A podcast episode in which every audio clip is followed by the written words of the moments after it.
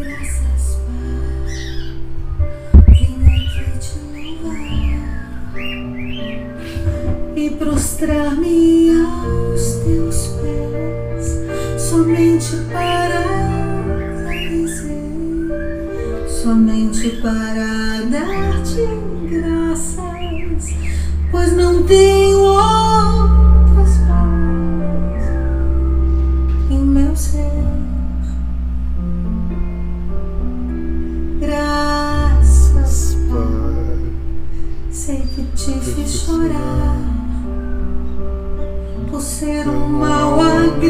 agradecido, por não ter te obedecido.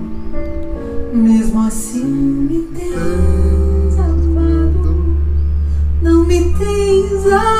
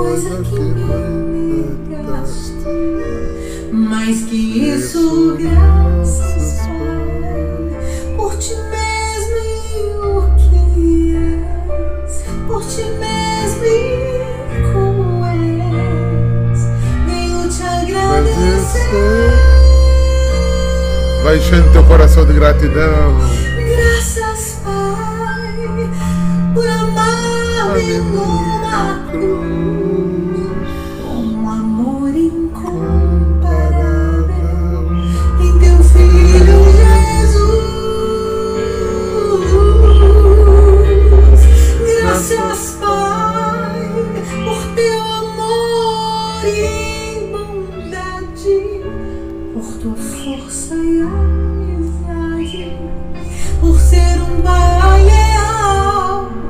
tão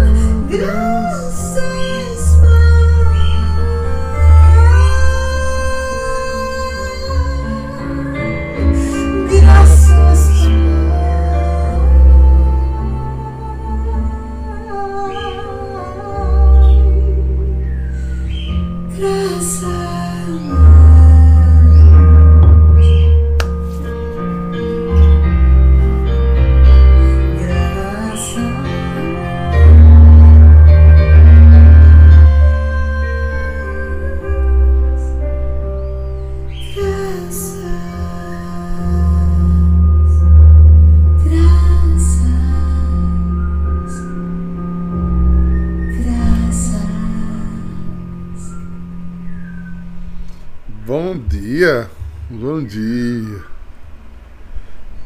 Acho que vocês conheciam essa música, né? Muito linda, né? Muito.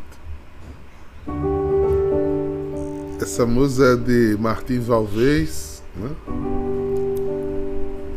E os católicos brasileiros traduziram, né? É o mesmo compositor daquela música Ninguém Te Ama Como Eu. É... Te louvo para sempre. Grandes, grandes músicas católicas. Pois bem, vamos seguir, né? Pouca, no sábado geralmente entra um pouco menos de pessoas, mas A gente vai deixar gravado, né? Quem precisar vai conseguir. Quem vai. É... Quem precisar depois assiste. A gente de um, pede desculpa aos irmãos que entraram. Nós temos a tradição de meditar sempre um texto do dia. Sendo que o texto que a gente começou a meditar ontem mexeu tanto com a gente, né? E a gente queria terminar a meditação, né? Fazer a segunda parte né? do, do, do dia de ontem, que eu não consegui chegar a tempo da celebração das 5 lá, estava numa reunião. E aí eu vou fazer agora, né? A gente vai meditar esse encantador texto. Que olha aí, escolar, tá vendo? Deu certo. Esse, medita esse encantador texto que foi fruto de um seminário. Não, no seminário não, num retiro que eu preguei. Né? E eu sei que eu estou dando de forma reduzida, mas era passo a passo de curas e milagres. É, inclusive a gente podia pensar em refazer ele mesmo todinho, né? Porque eu estou dando duas lives de, de 30 minutos, né? O, o curso inteiro foi sexta, sábado domingo, né? E faz algum tempo, mas foi muito interessante, muito interessante. Então, vamos retomar o texto e observar, né? Eu vou fazer só o link, né? Voltar o que a gente tinha feito. É... Até essa coisa mais longa surgiu porque eu peguei, não como pegou ontem, que era o de Santa Marta, só um trechinho de Santa Marta. A gente pegou o texto longo, né? Todinho, a história toda do acontecido, né? E nós refletimos a primeira parte, que foi o, começando no capítulo 4, do versículo 4. Ouvindo isso, Jesus disse: Estava doente, não para a morte, o Senhor, aquele que tu amas, está doente. Ouvindo isso, Jesus disse: Essa doença não leva à morte. Ela leva, ela serve para a glória de Deus, para que o Filho de Deus seja glorificado nela. Então, foi a partir daí que começamos a, a primeira parte da reflexão do processo de milagres, né? Que aí eu não vou retomar o de ontem, senão a gente cai na mesma questão. E desenvolvemos todo o pensamento de ontem. Se você não assistiu, você assiste agora, depois pega a primeira parte, você vai entender. E a gente vai, foi seguindo o texto. É, falamos aqui da parte do em que os, jude, os discípulos não queriam vo voltar né, para a Judéia por conta que os judeus já estavam querendo matar Jesus a, as tensões estavam graves e a reflexão de Jesus não nos abandona, né? o meu amigo está precisando de mim.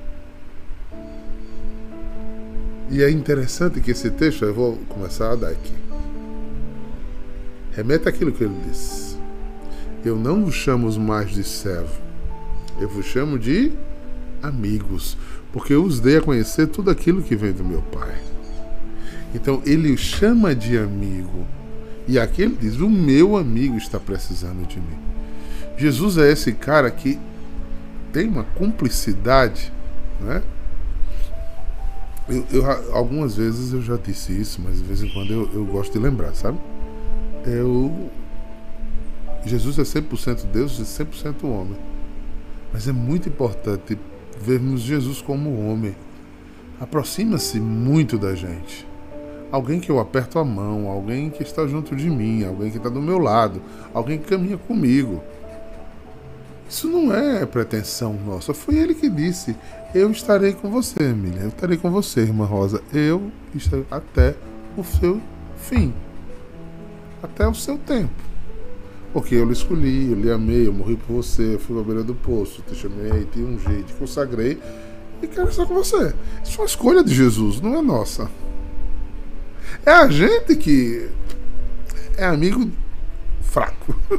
Vamos chamar assim, né? Amigo fraco, amigo. Não é um boa praça. Pelo menos com Jesus. Né? Às vezes a gente é muito bom amigo com pessoas, com outras pessoas, mas com Jesus às vezes a gente é muito farrapeiro. A gente troca Jesus por muitas outras coisas. Né? Infelizmente, a gente tem esse hábito.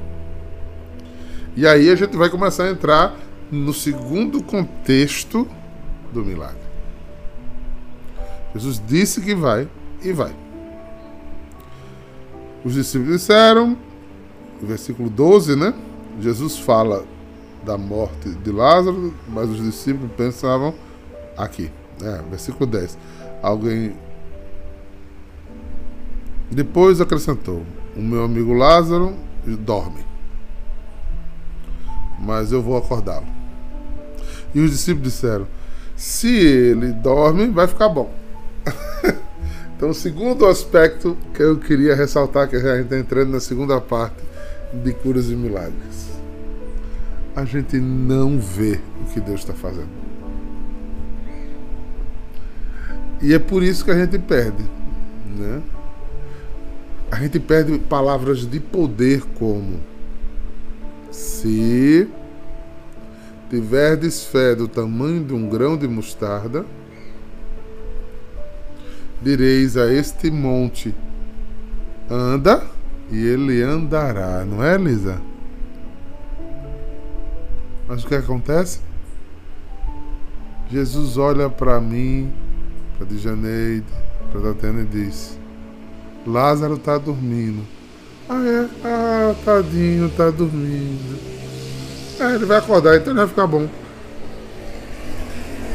Como é que eu vou conseguir exercer a obra da fé se eu não a identifico? Se eu não tenho olhar espiritual para identificar. Primeiro, o que é que aconteceu comigo? Eu não aceito que a doença é para glorificar a Deus. Depois, ou eu acho que não tem saída e desisto. Isso é uma coisa muito difícil para filósofo, para médico, não é? que olha com o olhar científico das coisas e existencial para psicólogo. Ela fala, não, não tem jeito, não tem saída. O método é pior, que ele entende toda a fisiologia do corpo, ele faz. Não, a medicina não chega aqui. e aí, o que acontece, né? Aí você olha para alguém de fé e que diz a você assim: ele está só dormindo. Aí você responde: Não, ele está com câncer em fase terminal, já não tem mais o que a medicina fazer, não está dormindo. Aí você cancela.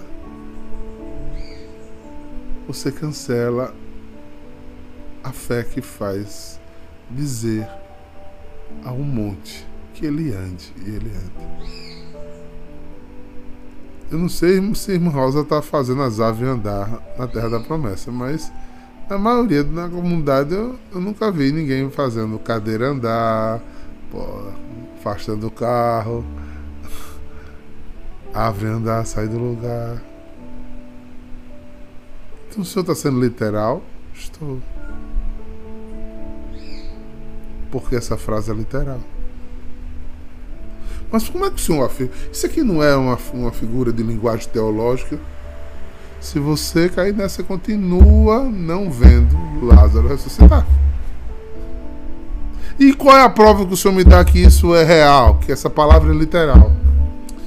Veja os milagres que os santos. Veja os milagres que aconteciam com a vida dos santos santo voando, santo estando em dois lugares ao mesmo tempo, santo orando para restituir membros. Inclusive, não sei se você já leu Tatiana sobre isso, é muito interessante. Foi tão sério que fizeram um estudo. Foi. O antebraço foi cortado aqui. Olha para isso. é, não é brincadeira não, é milagre.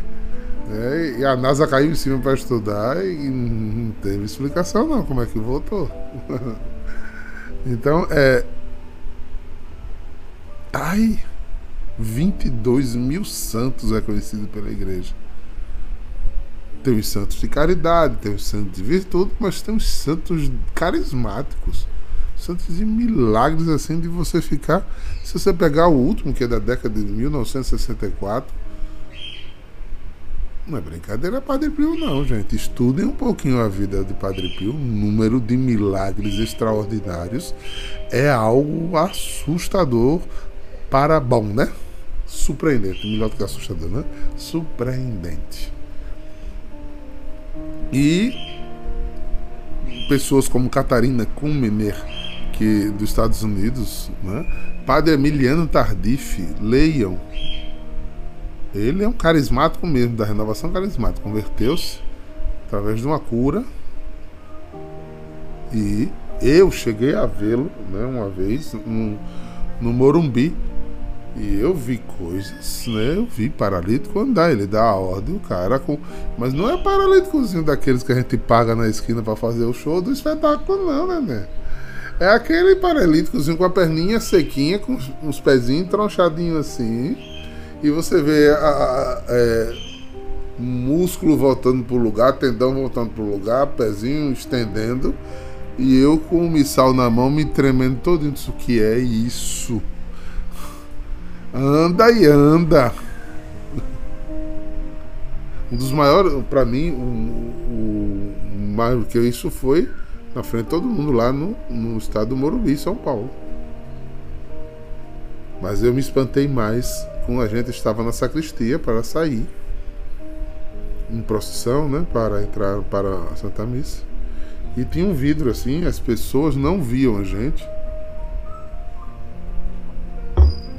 E, e a gente via as pessoas. E eu estava do lado dele, ajudando na língua, porque ele era espanhol.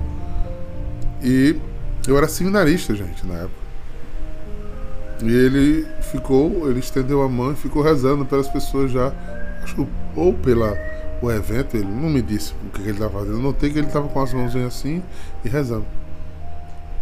De repente ele olhou, tocou em mim e disse: Está, Estás vendo aquela mulher? Né? Eu disse: Sim.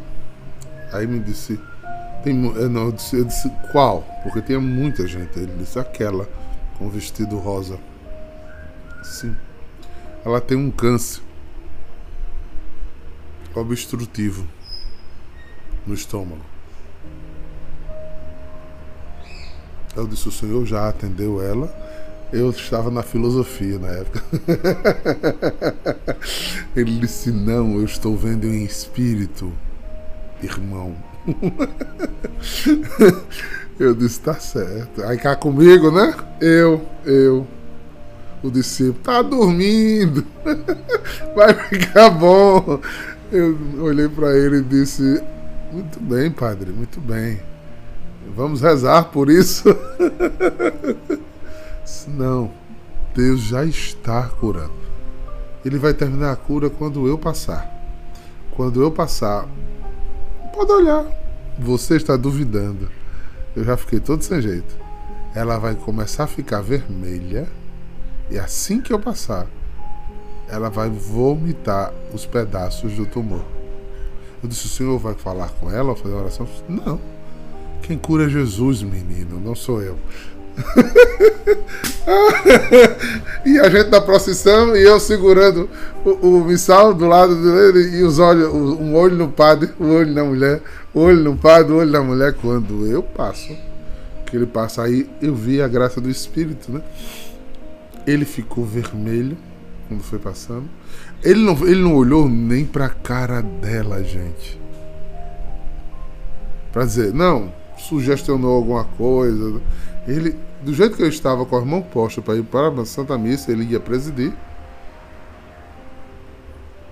Ele passou e o povo, todo mundo assim olhando ele, rezando. Aí ele passou e só quem sabia da história era eu. Quando ele passou, ele ficou vermelho. Aí eu, puf, os olhos nela. Ela foi ficando vermelha, vermelha, vermelha. Quando ele passou dela, ela. Uou, vomitou os pés. Era sangue. Foi um corre-corre. Era pedaço de, de, de, de carne. E assim, de tipo que fosse um tumor mesmo. É. É. Então, irmãos, isso é possível. Isso é real. Mas a gente tem que adestrar a nossa mente a crer nesse nesse transcendente.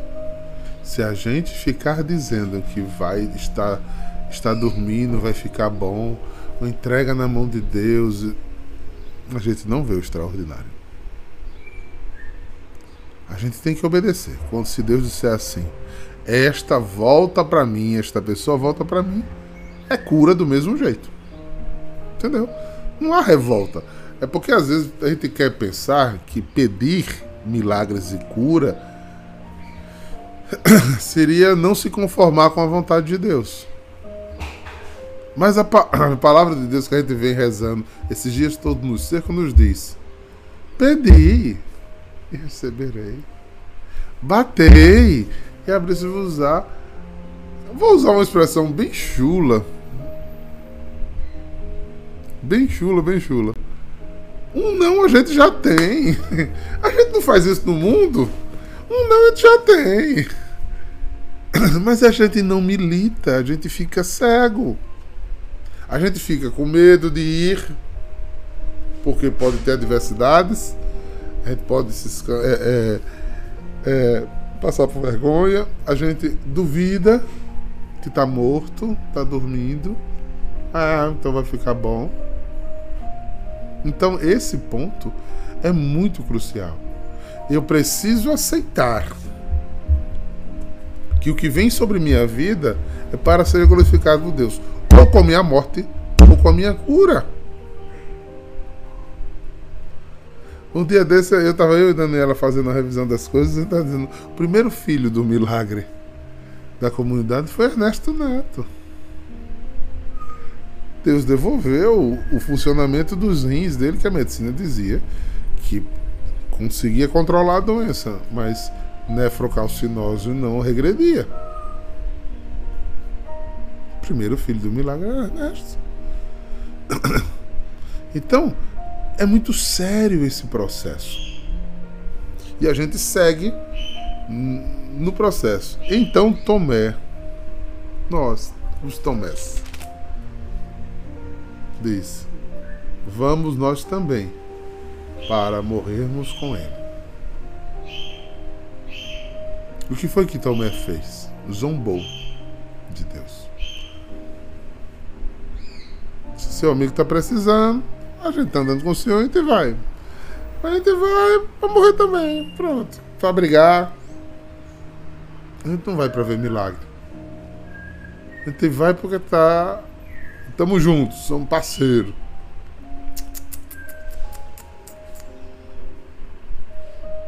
O anjo de Deus olha para Abraão e Sara e diz: Daqui a um ano eu volto e vocês estarão com filhos.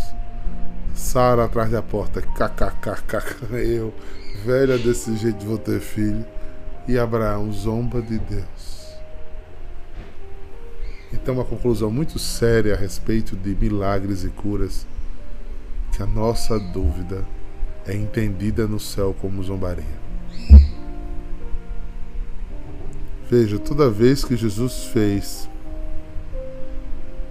intervenções de cura, por medos dos discípulos, vamos afogar.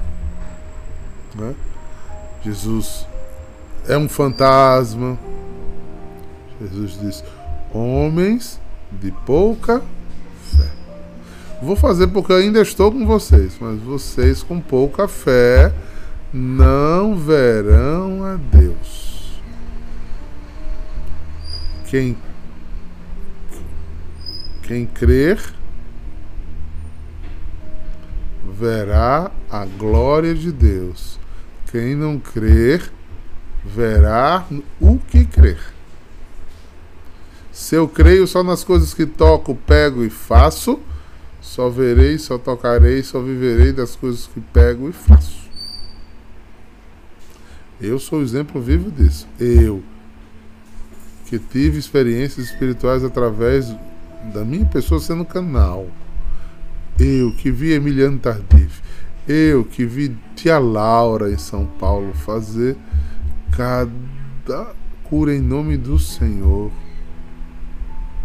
Eu que vi tantas vezes Padre Jonas né, com cada proclamações incríveis.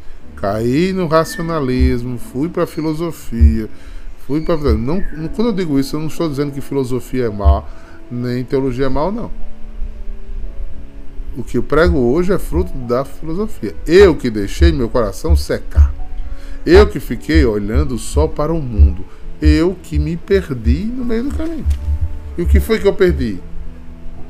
Essa conexão, essa, essa fé inocente, essa fé de criança que pode nos levar ao além de. O além de. E foi a, a efusão novamente que me trouxe de volta. Eu lembro que eu fui assistir um, um, uma formação sobre paranormalidade e dom de cura e libertação de Dom Cipriano, né, que era do Mosteiro do Rio de Janeiro, carismático, fundador da comunidade Emanuel. Inclusive, esses últimos dias que teve no mosteiro, passei lá na porta ele já faleceu faz tempo. Mas eu fui já com a cabeça cheia de filosofia e teologia. E nós estávamos numa chácara fazendo esse curso. Gente, aqui nós temos muriçoca, né? Determinados lugares, como na Maná e, e em certos tempos na Casa São tem boi soca. Não parece muriçoca, não é boi soca. É boi com asa, pelo tamanho das muriçoca. Quatro nos leva ao ar. Mas em São Paulo, Rio, tem uma historinha chamada de borrachudo, que é um tipo de muriçoca que é assim, terrível. É um tipo de mosquito terrível. Onde ele morde, forma aquela, aquelas pataracas vermelhas incha. E eles são de muitos. Quando o, o, o monge começou a pregação, quando o monge começou a pregação, deu uma chuva de borrachudo que não tinha condição de continuar ali não. Você não aguenta porque as picadas doem muito. Ele olhou assim e disse, levantou a mão e disse, em nome de Jesus, irmãos borrachudos, parem de picar, vocês estão atrapalhando e eu olhando para a cara do monge. eu disse: o monge está conversando com borrachudo. Isso. Vou-me embora daqui já já.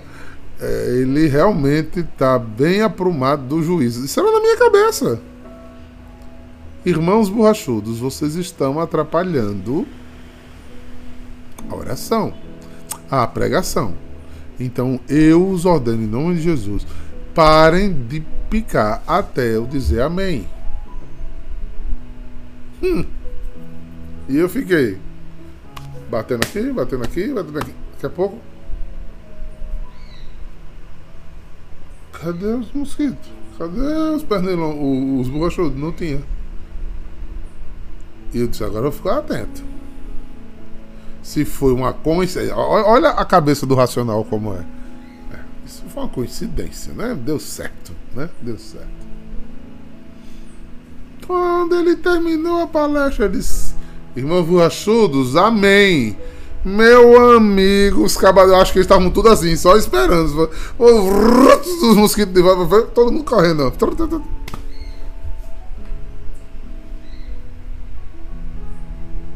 Agora na pandemia, eu voltei a ter fé de criança. Lembra que eu pedi para a chuva parar? Ela parou? Só foi terminar a formação, começou a chover. E foi uma das coisas que impressionou o Bruno Maia foi que ele vindo, já estava a palestra acontecendo, estava chovendo em toda a volta. E tinha um clarão de luz só em volta, em cima da, da coincidência para os céticos. Interferência de Deus por vontade dele em coisas simples, sim. Porque quem anda conosco, quem vai no nosso dia a dia, não só faz coisas extraordinárias, faz coisas simples. Porque às vezes nós precisamos da ajuda do amigo em coisas muito simples. Não é fato? É fato. E quantas vezes Depois que eu vi o bispo mandar calar, e ele calou, eu fiquei dando. Lembra daqueles cachorros da Casa da Misericórdia? Que na hora da pregação começava a latir. O bispo, o bispo Dom José Gonçalves disse: abençoou os cachorros. Eu tive medo dos cachorros não latir nunca mais. Porque são, é, é, Frei Damião calou, né? Os sapos lá de Lagoa Grande. Naquela lagoa nunca mais deu sapo, né? Nunca mais deu sapo. É, e se deu, não cantam. Gente, para o mundo isso é loucura. Mas você só prova desse caminho se você não fizer como Marta. Mas você vai dizer assim, sim. Mas Marta duvidou. Mas Jesus aqui não fez uma cura por conta de Marta. Qual é a fala que fez Jesus subir para a Judéia novamente, lá para o povoado de Betânia?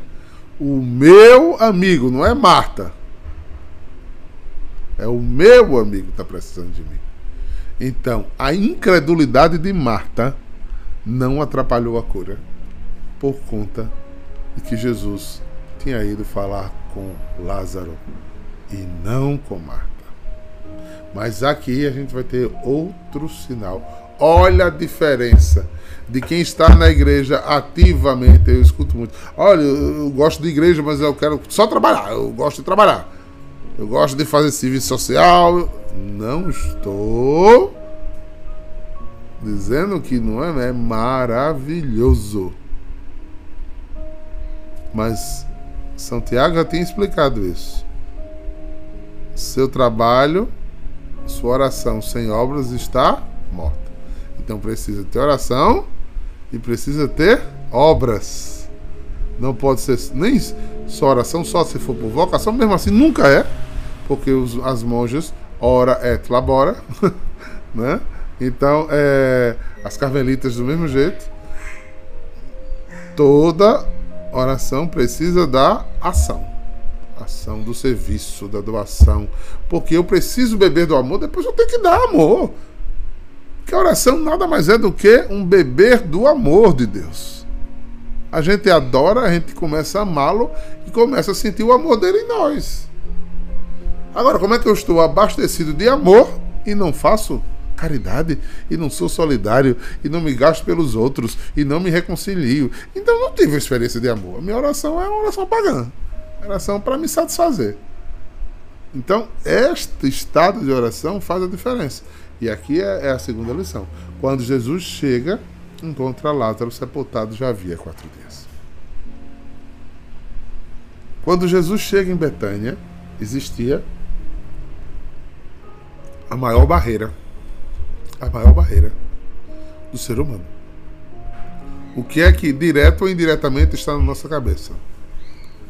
A gente luta, luta, luta, morreu. Acabou-se. Agora é hora de desistir.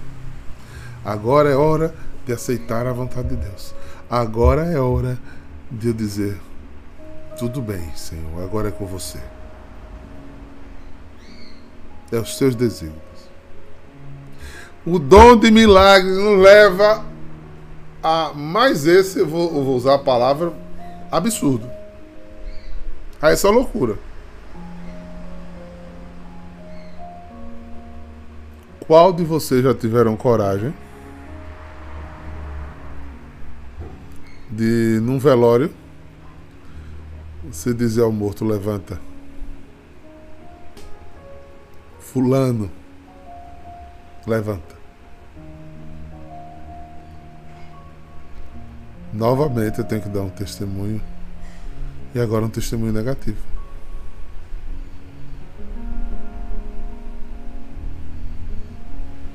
Eu estava, há uns anos atrás, celebrando um exequio.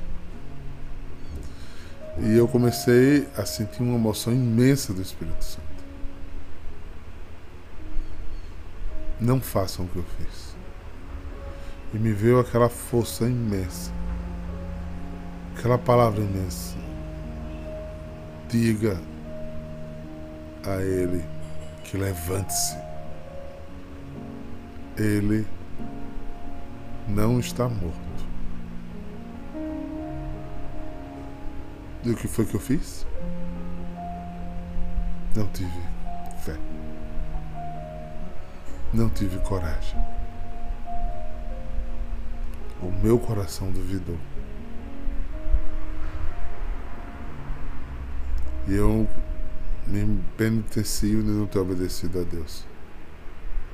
Mas com a dúvida que estava no meu coração, eu era igual a Abraão, igual a Sara. Eu não veria, eu ri de Deus.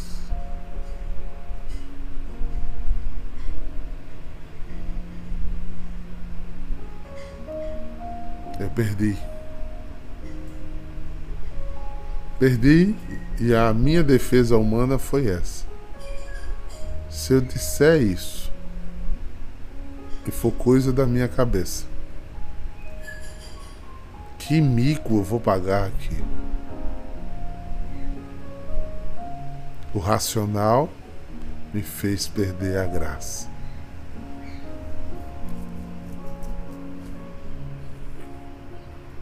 Eu hoje tenho plena certeza Hoje eu tenho plena certeza.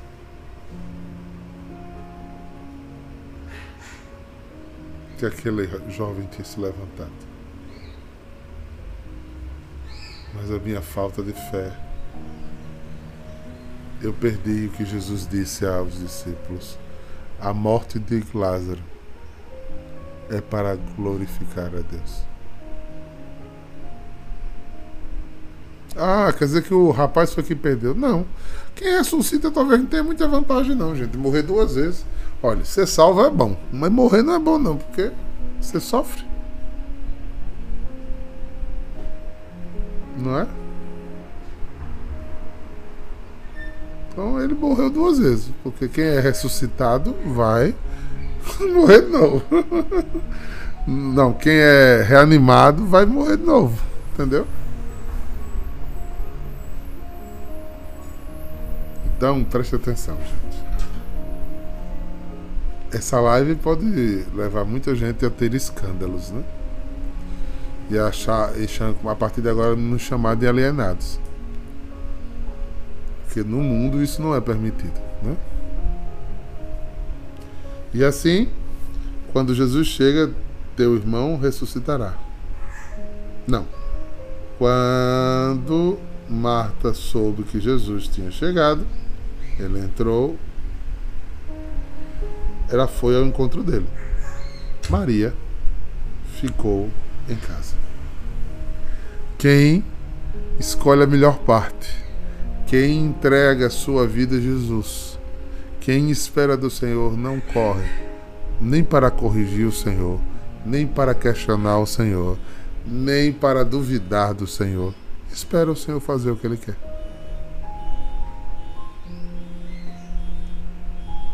Eu lembro de Santa Catarina de Sena. E agora? Vamos esperar. O senhor está trabalhando? Tá não. Faça alguma coisa. O senhor está trabalhando, você só não está vendo. E quantos milagres aconteceram pela, pela intercessão e pela fé de Santa Catarina de Sena.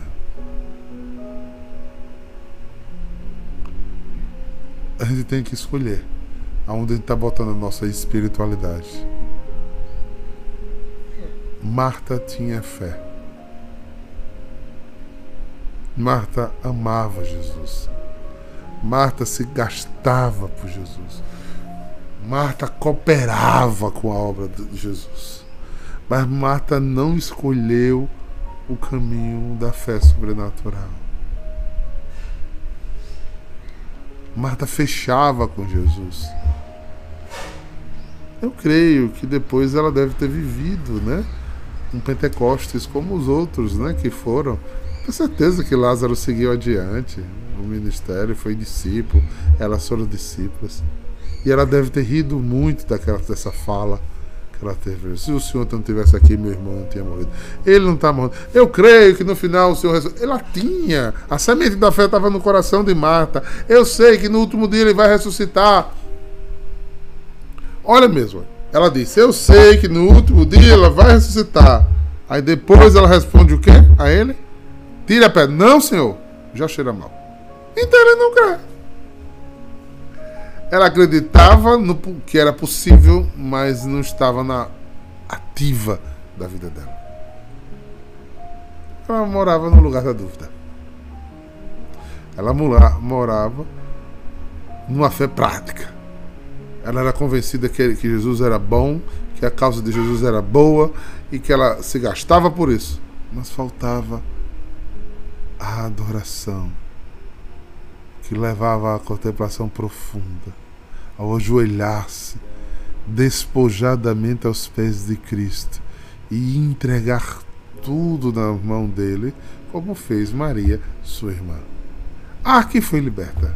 Ah, que era prostituta. Ah, que era escrava do pecado. Se transformou em uma abandonada nos mistérios de Deus.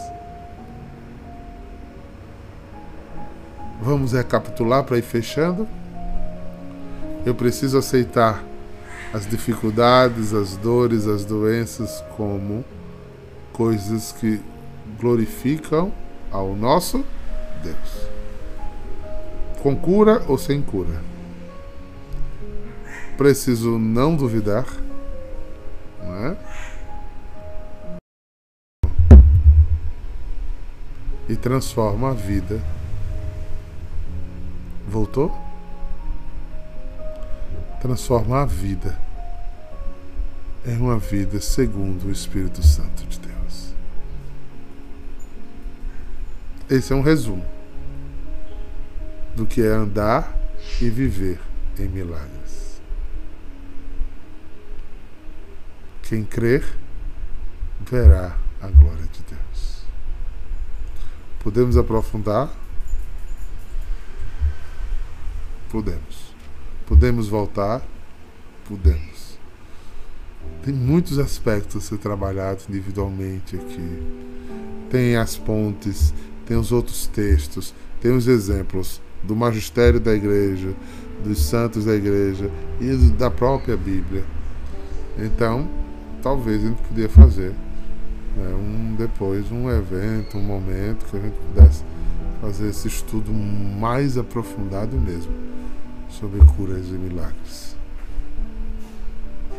E digo a vocês, termino dizendo: não faremos nem façamos isso para viver de fenômenos, de show.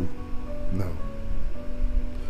Isso precisa acontecer para que a nossa fé cresça, para que a gente aprofunde, não queira se, se mostrar no mundo.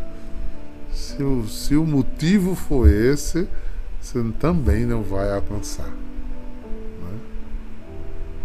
Que o Senhor nos ajude a honrá-lo com nossas vidas, a honrá-lo com nosso testemunho de fé. Fé no Cristo, que nos leva perto dele, para ele e com ele. Amém? Gente, último dia do ser.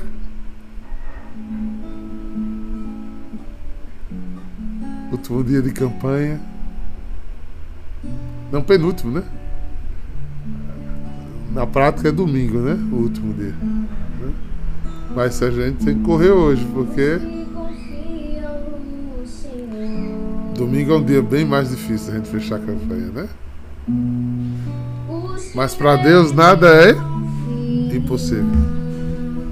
Que caiam as muralhas para que a vontade de Deus aconteça.